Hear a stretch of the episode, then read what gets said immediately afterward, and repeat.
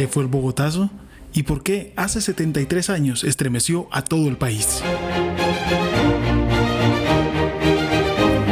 El asesinato del líder político Jorge Eliezer Gaitán desató una revuelta violenta que fue contenida a tiros y que dejó cientos de cuerpos acribillados en las calles de Bogotá y el país.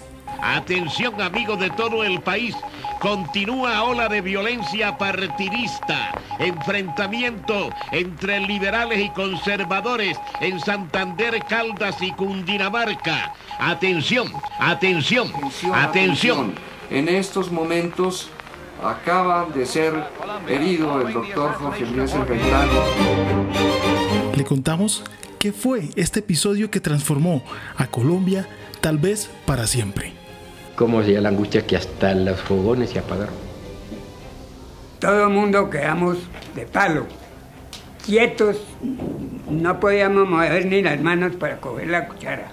Eso fue una cosa berraca que sentí yo que el alma se me destrozó un trozo tan grande. Cubrirme y llorar. La oligarquía no me mata porque sabe que si lo hace el país se vuelca y las aguas demorarán 50 años en regresar a su nivel normal, expresó Jorge Díaz Gaitán. Esta es una de esas frases que el político liberal, abogado, cuyo asesinato hace más de 73 años desencadenó uno de los episodios más dramáticos y simbólicos en la historia de Colombia, el Bogotazo. ¿Usted cómo se llama? Primero le dije. Dijo, me llamo Juan Roa Sierra. Le dije, ¿y usted por qué mató al doctor Gaitán? Dijo, porque me pagaron y ahí hay un señor acompañándome en la puerta. No me dijo más porque en ese momento rompieron la reja, entró la multitud, me lo quitaron de encima y no, tuve manera de, de interrogarlo más. Apenas llegó el tipo a la puerta, un embolador con un cajón de esos de embolar, lo levantó y le pegó un golpe en la cabeza, lo dejó estirado ahí, vinieron otros y le, lo cogieron a puntapiés y lo arrastraron de aquí para allá. Lo que pasó ese 9 de abril de 1948 dejó huellas tan profundas en todo el territorio colombiano que pareciese que Gaitán se hubiese quedado corto al decir que la normalidad tardaría 50 años en volver. mamá era una mujer muy fuerte, era como esas mujeres del Evangelio, tanto que en el momento en que se da cuenta que mi papá ha muerto, lo primero que hace no es quedarse ahí llorando desconsolada, sino con una valentía increíble, con 34 años de edad solamente. Se va de inmediato a la oficina porque ella sabía que mi papá estaba adelantando una investigación sobre el saqueo del petróleo por parte de los norteamericanos, hasta el punto que había comprado unas acciones de una compañía de petróleo ariguaní para poder entrar a mirar los libros. Y es muy curioso porque después del 9 de abril disolvieron esa sociedad poco después de su asesinato.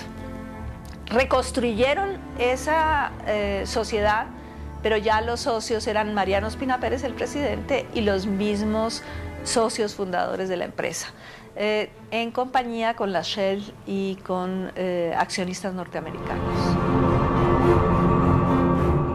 Entre los tres disparos que acabaron con la vida de Gaitán, después de haber salido de su oficina en el centro de Bogotá, y la última de las muertes de esa tarde, pasaron alrededor de cuatro horas. En ese lapso, de acuerdo a diferentes estimaciones, en la capital colombiana llegan a morir entre 500 a 2.500 personas, aunque la muerte y la destrucción se extendieron a muchas otras zonas de Colombia. Hay una pequeña oligarquía que se llama liberal, que da los negocios, los honores y los contratos. Y hay otras veces otra pequeña oligarquía conservadora cuya diferencia es la de dar los contratos conservadores para que los reciban los oligarcas liberales. Era una ciudad y una sociedad muy compartimentada uno de los éxitos de Gaitán como político era de acercarse a la gente, que en ese entonces no había ningún político que fuera conservador o liberal, que se aproximara a los votantes, al pueblo, a todos aquellos que querían conocerlos. Así, en medio de la más espléndida manifestación popular, fue proclamada la candidatura del doctor Jorge Eliezer Gaitán en un acto histórico que no podrá olvidar, porque esta candidatura no ha sido impuesta con sofismas ni representa intereses o ambiciones personales, sino que constituye el más íntimo anhelo de un pueblo que se ha fatigado de su propia inercia y que ambiciona la grandeza y la prosperidad a que todos los patriotas sinceros de Colombia aspiran. Un hombre que se hizo a sí mismo y por eso se puede entender el gran eco que su candidatura tuvo en la población. El único capaz de dirigir una manifestación de miles de miles de manifestantes sin que pronunciaran una sola palabra en toda la capital del país fue el doctor Jorge Eliezer Gaitán. El indio ese que salió de abajo los universos conservador y liberal siempre estuvieron en riña y cuando aparece el Bogotazo se genera una especie de mandato, de unificación, de solidaridad ante la aparición de un tercer actor que era el pueblo violento. Vengo a invitaros a que toméis las armas, a que forméis batallones y a que marchemos a vengar en el Palacio de los Presidentes la sangre de Jorge Eliezer.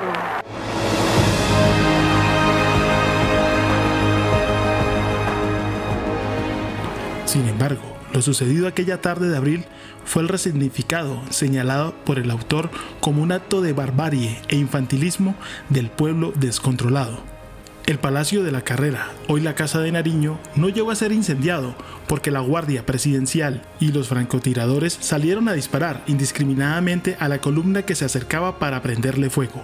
Y ahí cuando empieza a disparar para todos lados, bueno, ya hubo la traición. Nos acorralamos a la carrera octava con la calle 11. Ahí, y ahí cada que disparaba el tanque, se acabó nuestra lucha. es un país que tiene una historia con una especie de hueco negro que todavía no ha hallado una respuesta.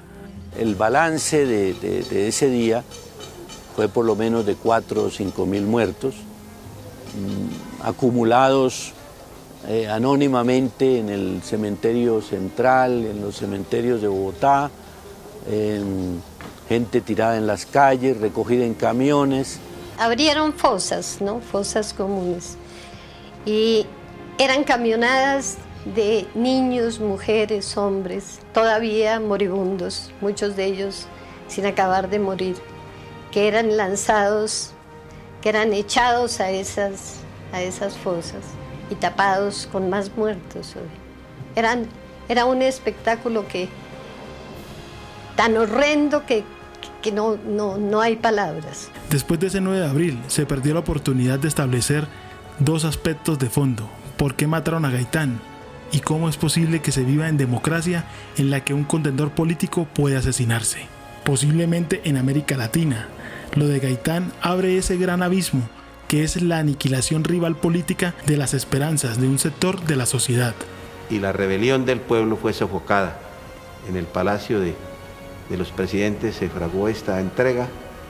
Eh, de pronto el país se ahorró algunos males mayores, pero lo cierto es que después sobrevino la, la cruel violencia que todos conocemos y cuya prolongación toca nuestros días. Eso fue el 9 de abril. En conclusión, la política actual colombiana nació el 9 de abril de 1948.